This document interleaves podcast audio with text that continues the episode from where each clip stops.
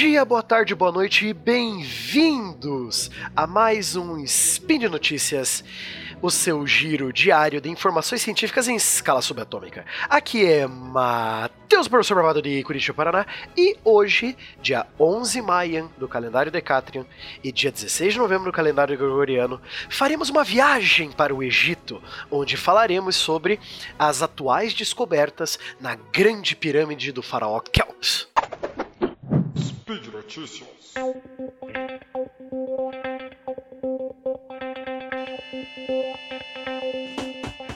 Bom, é, recentemente veio ao conhecimento do público que cientistas descobriram um, entre aspas, grande vazio, um grande espaço vazio dentro da grande pirâmide de Gizé, da, que é pertencente ao faraó Kelps, que reinou de 2509 a 2483 a.C. É a maior das três pirâmides de Gizé. Bom, como que os cientistas descobriram esse espaço então? É, de acordo com os especialistas, esse espaço não tem explicação ainda para o que ele é, porque aparentemente não há corredores ou caminhos que levam a esse espaço. Como que os cientistas descobriram então esse espaço? Eles estão usando uma técnica chamada muografia, que detecta os muons. Né? Ela é muito usada para estudar vulcões e consegue detectar mudanças de densidade significativa dentro de grandes estruturas rochosas. Então, é uma tecnologia usada para medir a quantidade de magma dentro de um vulcão. Nesse caso, usaram para medir a densidade da pirâmide. É, levando em conta, logicamente, todas as câmaras e passagens e outros uh, buracos que existem já, que são conhecidos da pirâmide. Né? A pirâmide de Kelps ela tem cerca de 146 metros de altura, é a maior estrutura de toda a Gizé, e foi construída durante, lógico, o reinado do faraó Kelps. É, cientistas japoneses e franceses fizeram esse anúncio depois de usar a muografia. A pirâmide de Kelps é a maior da região e ela é impressionante pela quantidade de espaços que tem nela, né? como por exemplo a Grande Galeria, que tem 47 metros de comprimento e 8 metros de altura. Então tudo isso dentro da pirâmide, né?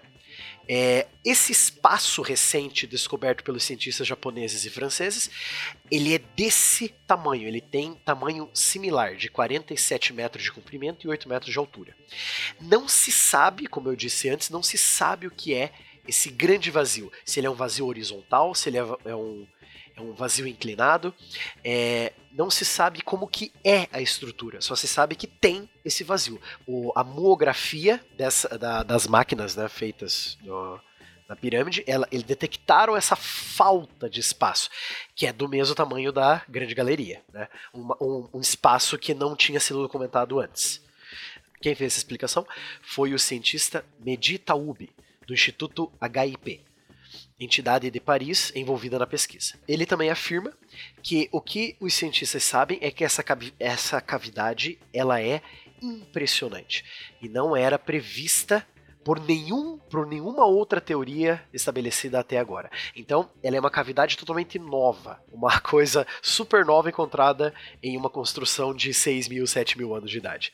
Como é uma coisa nova, em uma estrutura já estudada por vários e vários e vários historiadores e arqueólogos, não se sabe ainda o que chamar esse grande vazio. Se ele é uma câmara, se ele é apenas uma estrutura para aguentar peso, se ele é armadilha para ladrões de tumba, não se sabe ainda do que chamar esse grande vazio dentro da pirâmide.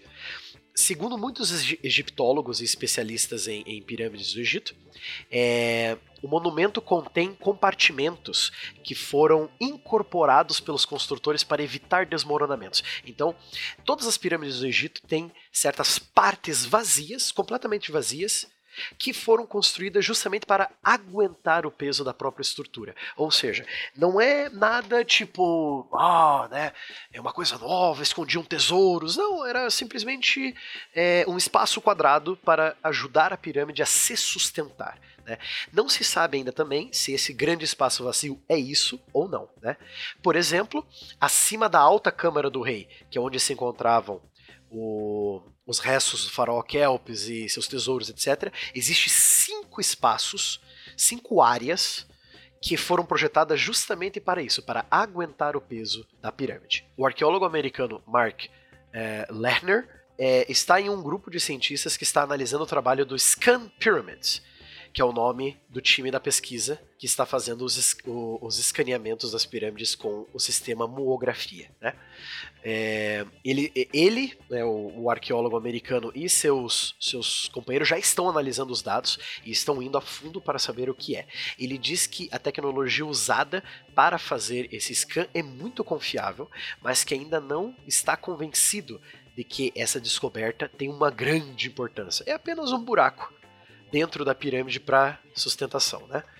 É, então é isso que muitos historiadores estão afirmando. Não, não pode, de novo, para lembrar o ouvinte, não podemos chegar, não podemos entrar nesse espaço, porque não há corredores ou é, caminhos para esse, é, esse espaço. Então, possivelmente é sim uma estrutura feita só para sustentação do peso da pirâmide. Né? No momento, ele é apenas uma anomalia, uma coisa que nunca antigos historiadores que já estudaram a pirâmide é, previram né, que existiria um espaço a mais, só que sem nenhum caminho ligando ele. Uh, Porém, lógico, como qualquer teoria, existe é, outros cientistas, outros é, arqueólogos que estão pesquisando o caso e discordam de ser apenas um grande espaço para sustentação de peso, né, distribuição de peso da Grande Pirâmide. Um desses cientistas é o Rani Helal, da Universidade do Cairo. Ele acredita que o espaço vazio é muito grande como eu disse anteriormente, né, ele é do tamanho da, da grande galeria da pirâmide de Kelps, que tem 47 metros de comprimento e 8 metros de altura. Ele diz que é um espaço muito grande apenas para sustentação. Ele acredita que existe algo além do alívio estrutural.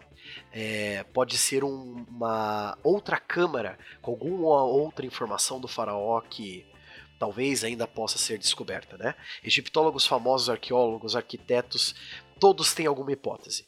E eles estão todos fornecendo dados para nós decifrarmos esse grande mistério que veio de novo, né, de um dos lugares mais misteriosos e mágicos da história do mundo, que é o Egito Antigo. E é engraçado a gente pensar, né, sobre as pirâmides. O que são as pirâmides, na verdade? Se você parar para pensar, são grandes cemitérios, né? Então, só para lembrar você ouvinte, o que é uma pirâmide? É, o, logo que o faraó tomava posse, né, virava faraó do Egito, ele é, logo era iniciado a construção da sua pirâmide, porque ele seria enterrado nessa pirâmide. Então a pirâmide é um a pirâmide é um grande túmulo onde o faraó, é, seus pertences, até mesmo os seus uh, animais de estimação seriam enterrados tudo o que ele precisava para viver a vida após a morte. Então, por essa crença que os egípcios antigos tinham na vida após a morte e que você usaria suas coisas.